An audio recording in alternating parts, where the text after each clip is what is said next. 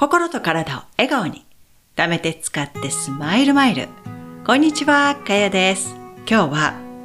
キチキチな心の糸を少し緩めてみよう。というテーマでお送りしていきます。キチキチな心といえばどんな状態を思い浮かべるでしょうか。あなたはね、えー、何でもかんでも自分の型にはめすぎて自分自身を苦しめていないでしょうか。今回のエピソードは私がこの間数日間行ってきた旅行に関してちょっとね気づいたことがあるんですよ。で今日はこれをベースにあなたとシェアしたいことがあってこのね、えー、テーマにしました。よかったら最後まで聞いていただけると嬉しいです。3月に入りましたね。あなたが住んでいるところは。だんだん暖かくなってきたでしょうか。私が住んでいるロードアイランド州は今朝はね朝マイナス6度だったんですよ。暖かい日もあるんですけど春のね陽気が来るのがすごくもう待ち遠しいです。暖かくなってくるとやっぱり外に出るのが楽しくなってくるのでじゃあ旅行にでも行こうかって計画する方も多いと思うんですよ。でその時に2つのタイプに分かれると思うんです。一つはもうがっちりと計画を立ててから行きたい人。でもう一人はまあまあついてからなんとかなるでしょう。っていうタイプですね。以前の私はもちろん最初の方でした。もう何でもかんでも決めて計画通りに進めたい。自分の欲ですね。計画を立てて達成したい。っていう欲。これを満たしたいためにちゃんとね行く前に一つ一つの予定を立ててから行きたいっていうタイプだったんですよ。でね感じたんですけど仕事とかねお仕事をする上であなた自身のスケジュールですね。今日は何をするって。働いている上でのスケジュール管理。これはとっても私は必要だと思うんですね。仕事っていうのは限られた時間の中で自分がやらなきゃいけないことをきちっとこなしていくのは書き出して視覚化した上で一つ一つをこなしていくっていうのは効率もいいですしモチベーションも上がると思うんですよ。一つ一つタスクがね消えていって。働くっていうのは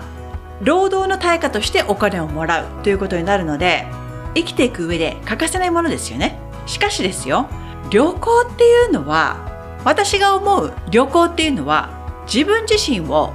癒す日常から離れて様々なものを見て体験し、まあ、一緒に行った人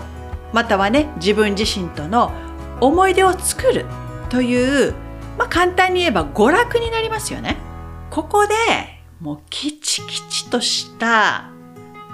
予定を組んでしまうとこの予定を達成するだけの目的になってしまうわけですよ。わかりますか？私がね、以前やっていたこととしては、まあ飛行機とかはちゃんとしなきゃダメですけど、そこからどのようにしてホテルまで移動するか。で、もしお腹が空いたら食べ物があるかとかね、その周辺のレストランを探したり、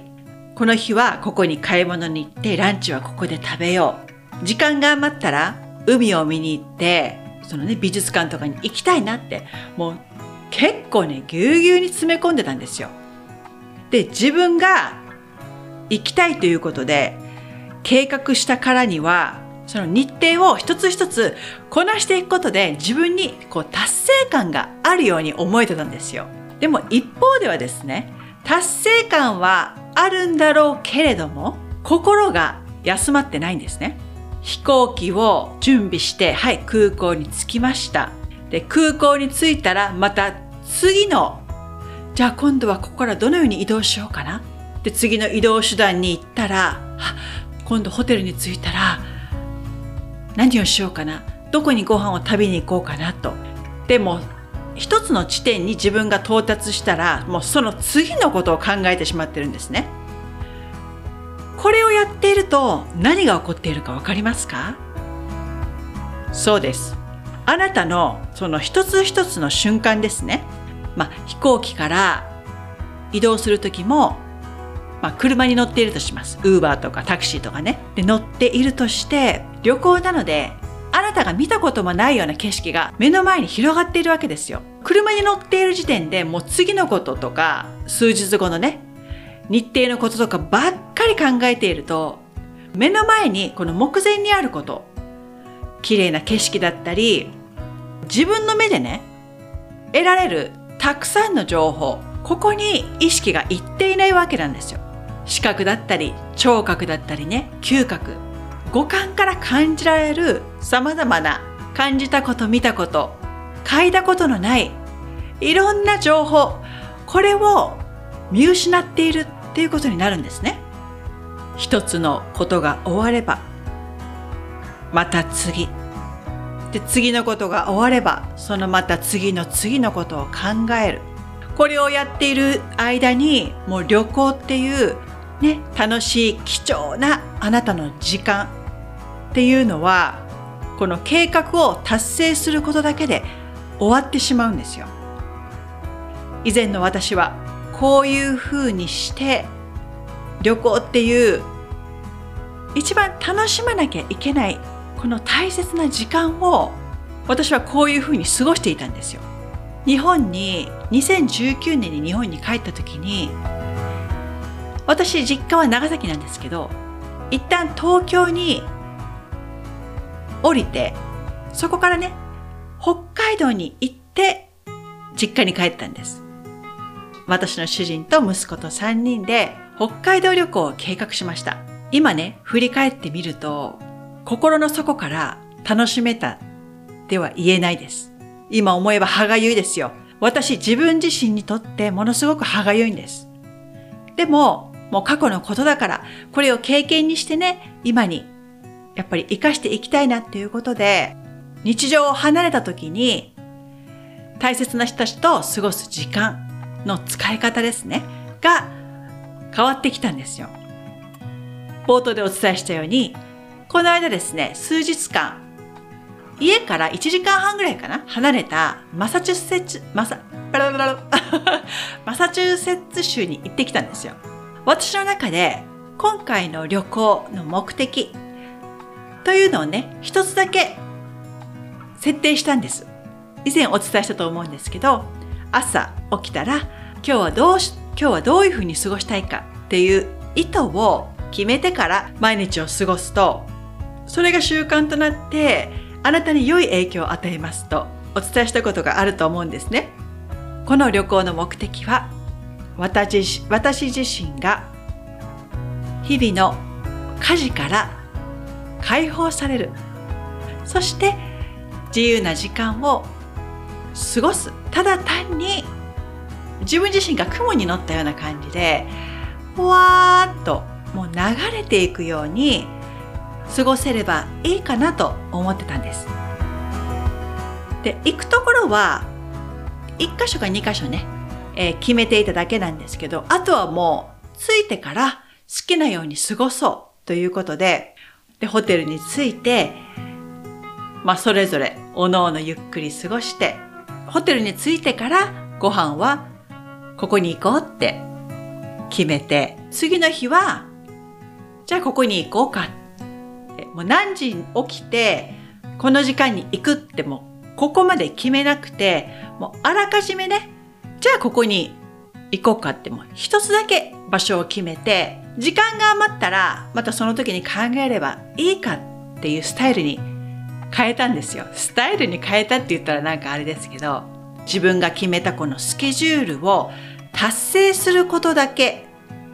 にこの旅行の時間を使ってほしくないんですよ。達成感があるのは大事ですよ。でも旅行っていうのは日常から離れていろんな体験ができるじゃないですか。あ、自分っていうのはこういうものに感動するんだとか、あ、もうご飯を作らなくていいから楽ちんということで、あなたがゆっくり休めますよね。まずはあなた自身がこの旅行の中でどういうふうに過ごしたいのかまあ、キチキチしている人は、まあ、一つか二つ行く場所を大まかに決めて、まあね、お金がかかって、せっかく大金を払って旅行に来てるんだからっていうのはわかるんですけれども、ガチガチの予定が入った旅行っていうのは、様々な経験ができるから楽しいっていう人もいるんでしょうけど、あなたはね、何歳かちょっとわからないですけど、だんだん年齢を重ねてくると体がね持たなくなってくるんですよ。で反対に疲れすぎてしまって体ってほらもう資本でしょ？旅行っていうのは旅行に行くと自律神経がやっぱ乱れやすくなるんですよね。だから体が基本じゃないともう楽しめるものも楽しめないわけですよ。ですので予定がねぎっちり入ってもう疲れ心身ともに疲れ果ててしまわないようにまあゆるく行きたいところを何箇所か決めてまあご飯を食べるとことかそういったのはねついてから決めればいいんですよ。あなたももしかしてもうキチキチっとしているのが好きなタイプかもしれません。でも旅行の中に身を置いてその瞬間一つ一つを大切に過ごしていくあれもやらなきゃこれもやらなきゃ。ああっちに行くにはどうしたらいいんだろう。ここにも行かなきゃいけない。こっちも行かなきゃいけない。行かなきゃいけないって言ってるのはあなたなんですよ。誰もそういうことは言ってません。旅行は楽しいです。でもあんまりぎゅうぎゅうに詰め込んだ予定これをねやることだけに集中しないようにしてほしいんですよ。旅行によって心身ともにリフレッシュすることが目的です。一つ一つの瞬間を大事に過ごすということはマインドフルネスにもつながります。未来のことばっかりに意識がいかないように今自分が過ごしている貴重なこのバケーションタイムね。これを過ごして行きたいところはまあ一つか二つぐらいに絞って、あとは雲に乗るようにね、流れに任せて過ごしていきましょうよ。最後に私ほら、このように旅行の過ごし方で意識が変わったでしょ？私が考えていたこの内容にドンピシャの言葉が見つかったんですよ。中村天風さんってあなたご存知ですか？この方の言葉でうわ、これ私が思ってることにぴったりじゃんっ